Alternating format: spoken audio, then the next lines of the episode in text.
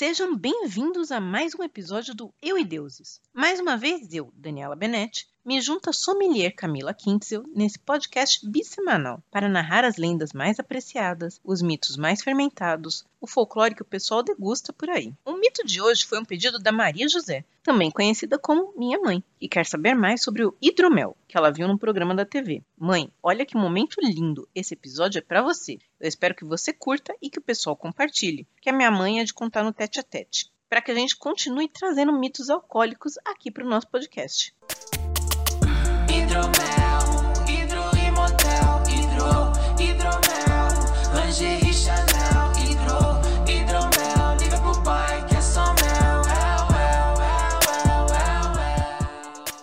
Antes de tudo, uma explicação rápida para quem não conhece o hidromel. Essa é uma das mais antigas bebidas alcoólicas da humanidade, feita a partir de mel fermentado, o que pode acontecer em colmeias abandonadas que enchem com água da chuva. Por isso, essa bebida, com variações na composição, apareceu em várias civilizações: Grécia e Roma Antiga, francos, eslavos, anglo-saxões, celtas, saxões, China do período neolítico e até entre os povos da América pré-colombiana, tanto os maias quanto alguns dos povos indígenas brasileiros, com casos relatados pelos jesuítas. Mas ela ficou marcada mesmo foi como uma bebida viking da Idade Média, porque eles realmente amavam o hidromel, dedicando uma lenda para o seu surgimento. Isso porque nos países nórdicos não rola muito produzir o vinho. Não dá para ter uva com invernos rigorosos e nevascas, mas o mel tá garantido.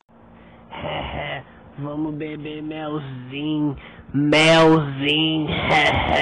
Mesmo os gregos, que tinham uma produção boa de vinho, gostavam tanto do hidromel que também o consideravam como uma bebida dos deuses, chamada de ambrosia. Mas na mitologia nórdica, a história do hidromel ganha aquela interessância e bizarrice que só esse panteão sabe produzir. Então vamos a ela. Diz a lenda que os principais clãs de deuses nórdicos, os Aesir e os Vanir, tiveram uma longa guerra que um dia a gente conta por aqui. O que interessa agora é que, no fim da guerra, para selar a paz, os deuses desses clãs juntaram suas salivas em uma jarra. É, todo mundo cuspiu numa garrafa para falar: tá beleza, tá tudo certo e dessa nojenta junção de baba divina surgiu um novo deus, o muito sábio Kivazir. O babado é certo. O deus Guspe saiu por aí distribuindo sábios conselhos à torta direito, mas logo seu conhecimento mágico atraiu a cobiça de dois anões. Quando eu falo em anões, pensem nos anões do Senhor dos Anéis ou do RPG Dungeons and Dragons, ok? Barbudos, fortes, imortais, bons em mineração, ferreiros de armas e joias mágicas e muito, muito gananciosos, porque essa é uma raça específica da mitologia nórdica que entrou para a cultura pop.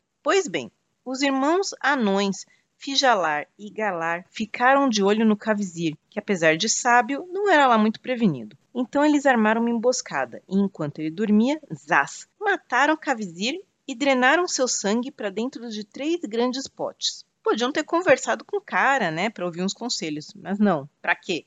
Manda esse sangue para cá. Bem, eles misturaram o sangue divino com mel e cozinharam, criando assim o hidromel, uma bebida mágica que dá o dom da poesia aos que dela bebem. Porque vocês sabem, né? Bêbado vira poeta, vira amigão, faz até discurso. O filho de rapariga que me chama hoje para beber cachaça, eu vou você está onde? A nova bebida virou um sucesso entre os anões e a fama começou a correr. Acontece que os anões nórdicos eram meio encrenqueiros, como já deu para notar. E um dia um grupo de anões se meteu numa discussão com um casal de gigantes e matou o casal. Assim, do nada. Eles bem que tentaram esconder o que tinha acontecido, mas sendo gigantes ficou difícil, e o filho do casal veio tirar satisfações. O gigante Sutung veio exigir justiça e deu a opção ou deixavam ele matar os anões que mataram seus pais, ou entregavam o hidromel para ele. Como essa não era uma escolha difícil, os anões entregaram a contragosto a bebida mágica. Então Sutung levou o estoque para sua casa, feliz da vida. Sutung tinha uma filha muito bonita chamada Gunlod, e deixou o hidromel aos cuidados dela, que ficava cozinhando e multiplicando a mistura. Sempre que seu pai saía, Gunlod ficava de guardiã da bebida sagrada, o que era uma tarefa bem fácil, pois quem em sã consciência ia atrás de uma família de gigantes que moravam em montanhas inacessíveis e cavernosas. Claro, os deuses nórdicos. O Odin aí.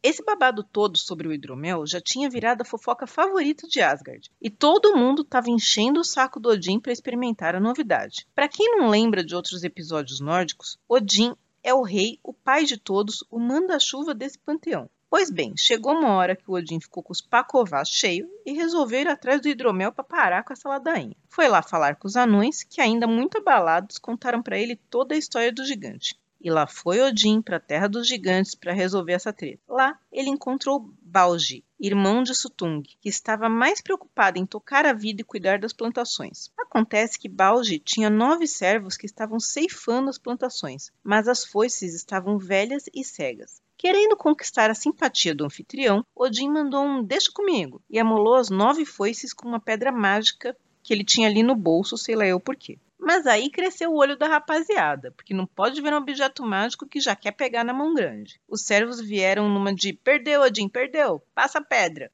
E ele, sempre esperto, lançou a bendita no meio deles para que disputassem. Quando Balge voltou, não tinha mais servo nenhum. Eles se mataram disputando o objeto. Aí ferrou. Quem ia terminar o trabalho de ceifar aquele campo enorme? Odin viu ali uma oportunidade. Ô amigão, me garante uma taça do hidromel do seu, do seu irmão, que eu termino esse servicinho aqui é hoje. Sem muita escolha e sem acreditar que Odin sozinho faria o trabalho de nove, Balge aceitou e se ferrou, porque Odin deu conta do recado rapidinho. Promessa desgraçada, a promessa sem jeito, a promessa desgraçada.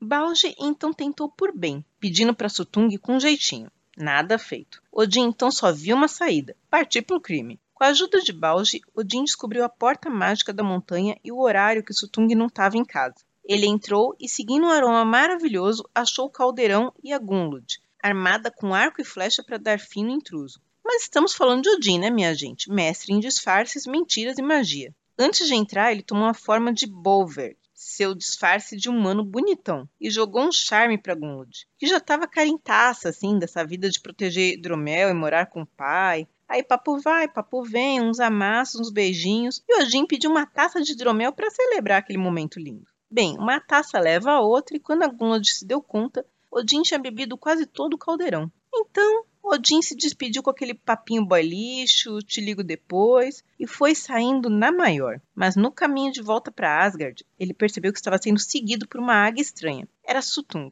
que já estava sabendo do golpe. Não me perguntem como o gigante se transformou em águia, porque o Odin fez a mesma coisa. Aí rola um momento perseguição aérea até a terrinha de Odin, e lá chegando ao avistar o palácio de Gladensheim, Odin deu um grito de alerta e todo mundo saiu de jarro na mão, já aguardando a encomenda. Direto do céu e em forma de águia, Odin regurgitou o hidromel para a galera. Sério, acompanhem comigo. Um deus feito de baba foi morto, pegaram o sangue dele, misturaram com mel. O Odin bebeu um potão disso e depois pôs para fora para o povo dele recolher. Mãe, eu sinto que você não vai querer experimentar o hidromel depois dessa história. Enfim, ao ver que a galera do Odin já tinha recolhido o hidromel regurgitado, o Sutung percebeu que não ia rolar recuperar a bebida e, talvez com nojinho como eu, desistiu e voltou para casa. Assim, o hidromel se tornou a bebida favorita dos deuses de Asgard, e esse tipo de hidromel era chamado de hidromel da poesia, pois daria o dom da inspiração, da poesia e da sabedoria a quem dele bebesse.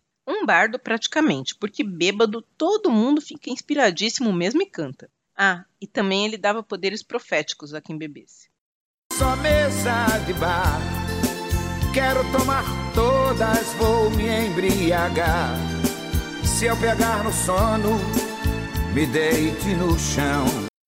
Bem, cuspido, regurgitado ou não, o fato é que o hidromel sobreviveu aos séculos e voltou a ser muito popular com filmes de fantasia medieval e séries como Vikings. Tem uma coisa curiosa sobre ele. Na Grécia e na Roma antiga e também na Irlanda, existia uma recomendação para que os casais recém-casados tomassem essa bebida todos os dias durante o primeiro mês de matrimônio. Inclusive, há registros de vários povos onde o pai da noiva ofereceu ao casal, logo depois do, né, do casamento, um lote de hidromel para ser consumido nos primeiros 30 dias, um ciclo lunar completo, porque isso aumentaria a fertilidade. Essa pode ser a origem do nome lua de mel para o período pós-casamento. E esse foi o último episódio da primeira temporada de Eu e Deuses, seu podcast bissemanal de mitologias, todas as segundas e quintas no seu agregador de podcast favorito, no nosso canal do YouTube e também no nosso site euideuses.com.br. Não fiquem tristes e nem esqueçam da gente. Voltamos com nova temporada no dia 21 de junho, depois de recarregar as baterias e fazer umas pesquisas de novas lendas para cá. Até lá, mandem seus pedidos para contato@euideuses.com.br ou deixem um recado nas nossas redes sociais. Facebook, Instagram, YouTube. Não esqueçam de divulgar para os amigos para eles também mandarem pedidos e recadinhos para a gente. Adoramos recadinhos. Iguais aos do Jonathan, que está sempre aqui com a gente. Beijo, Jonathan. E fica aquela dica sábia que nem precisa de hidromel para conhecer. Vai ler os livros. Até o próximo Eu e Deuses, no dia 21 de junho. Bye, bye!